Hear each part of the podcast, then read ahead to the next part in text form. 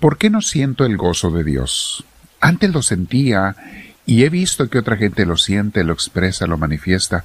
¿Por qué yo, aunque creo en Dios y acudo a la iglesia, no siento ese, ese gozo, esa alegría, esa emoción? Mis hermanos, vamos a meditar sobre ello el día de hoy, pero antes, como siempre, te invito a que te sientes en algún lugar, con tu espalda recta, tu cuello y tus hombros relajados. Procura tener tu alma dispuesta para Dios, vamos a pedirle que venga, que nos ilumine, que nos inspire. Si tienes audífonos, póntelos, siempre ayuda mucho, se los aconsejo. Respiramos profundo y dejamos que Dios nos llene de su presencia. Dile Espíritu Santo, ven a mí, te lo pido. Lléname de ti, de tu gracia. Te agradezco infinitamente porque sé que me escuchas y tienes piedad y compasión de mí. Bendito seas, Espíritu de Dios. Yo te recibo, Señor Dios mío. Bien, mis hermanos, este día vamos a meditar. El título se llama ¿Por qué no siento el gozo de Dios? Como les decía, es una pregunta que algunos creyentes se hacen. Pasa algo interesante con los que comienzan, recién descubren a Dios, en un retiro, en una predicación, porque alguien les habló de Dios, comienzan a acudir a la iglesia, y al comenzar así a caminar con Dios, la mayoría de la gente siente un gozo muy grande. Descambia la vida totalmente. Es el gozo de la presencia de Dios, de ese cambio de vida cuando dejan sus pecados, su vida mala que tenían o equivocada, y deciden entregarle todo al Señor.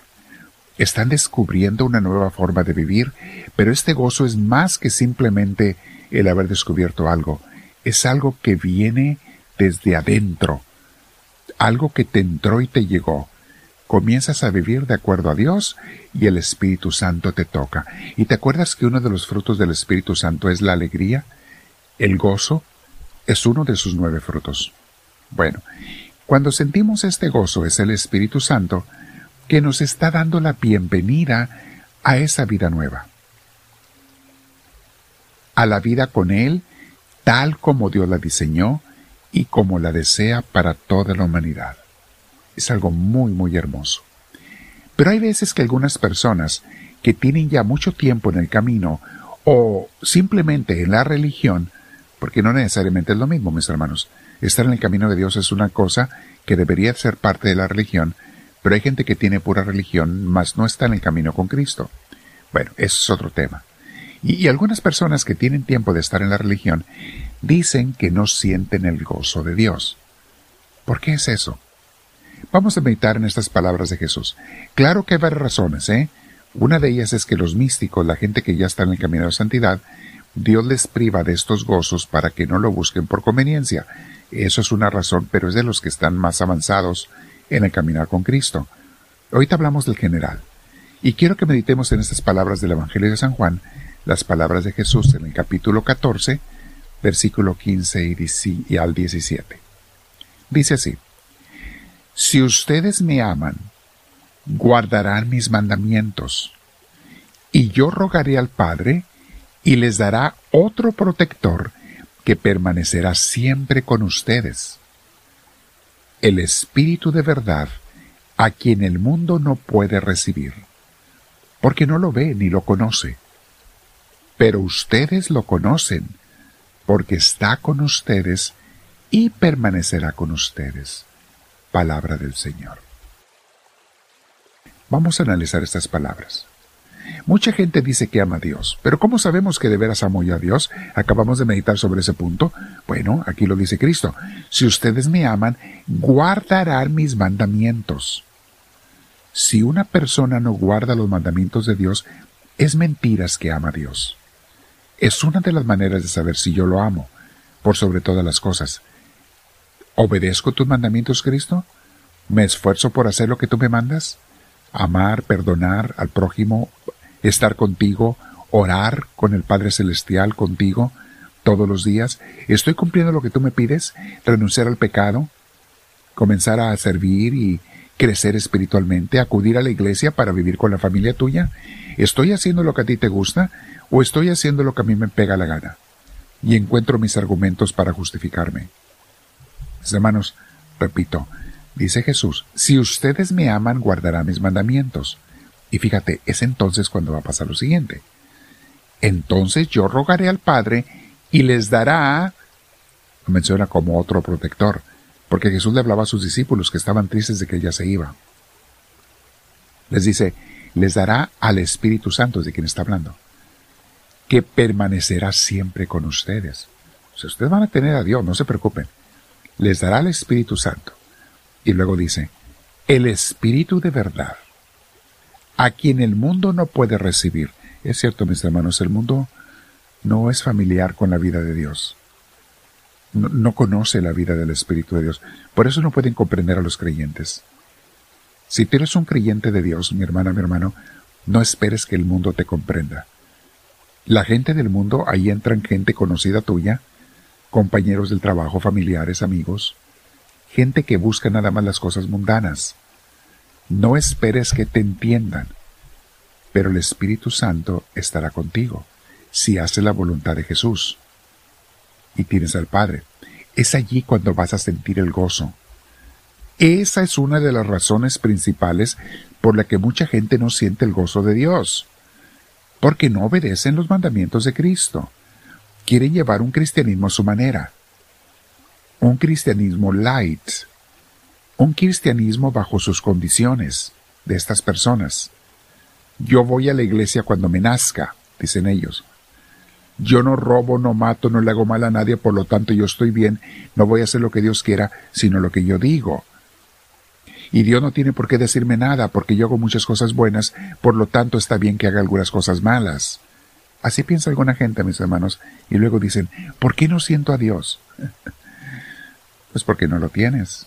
No lo tienes porque lo rechazas, lo desobedeces, y quieres imponer tu voluntad sobre la de Él. Mis hermanos, una persona así, y se da desde, desde la adolescencia, se dan estas acciones de rebeldía y de independencia de Dios. Vivir sin Dios. Esa gente no es a la que Jesús le está diciendo, les daré el Espíritu Santo. Dice, a los que hagan lo que yo les digo. Recibirán al Espíritu Santo que el mundo no puede recibir, ni siquiera lo conoce. Pero ustedes que viven conmigo, sí lo conocen, porque está con ustedes y permanecerá en ustedes.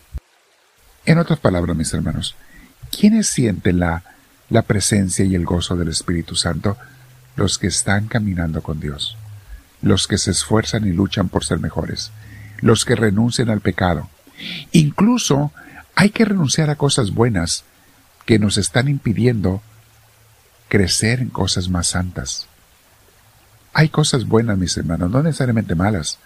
A veces gustos, a veces un placer sano, pero que me está privando de entregarme a Dios, de, enamorarme de Dios porque estoy más enamorado de esas cosas.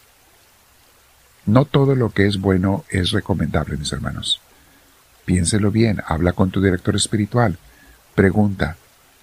Hay muchas cosas a las que debo renunciar si quiero crecer en santidad. Y hablo aparte del pecado, eso es obvio. Estoy hablando de cosas buenas. Dejo lo bueno por lo mejor. Entonces ahora entendemos, mis hermanos, por qué alguna gente no siente el gozo de Dios. Y a lo mejor yo soy uno de ellos. Ya les dije, hay otros que es a propósito en su crecimiento espiritual, Dios les quita el gozo porque no quiere que lo busque por conveniencia. Pero estas gentes están contentas con su desierto. Estas gentes están contentas con su aridez. Ya no buscan a Dios por conveniencia. Ahí tienes a muchos santos. Teresa de Ávila, eh, tantos santos que nos enseñan de momentos que tenían de mucha dificultad, pero nunca dudaban de la presencia de Jesús en sus vidas del Espíritu Santo. Bueno, quédate platicando con Dios, mi hermana, mi hermano. No se te olvide suscribirte en YouTube, pone subscribe, aparece en la cruz que aparece enseguida, pícale a la cruz y te pone suscribirte, ponele like. Y mis hermanos, si tienen algún tema sobre el que quieren que hablemos, póngalo abajo, escríbanlo. En el área de los comentarios pueden hacer incluso preguntas y con mucho gusto cuando vea que hay preguntas que la gente tiene, Trataré de respondérselas, trataremos en las siguientes grabaciones.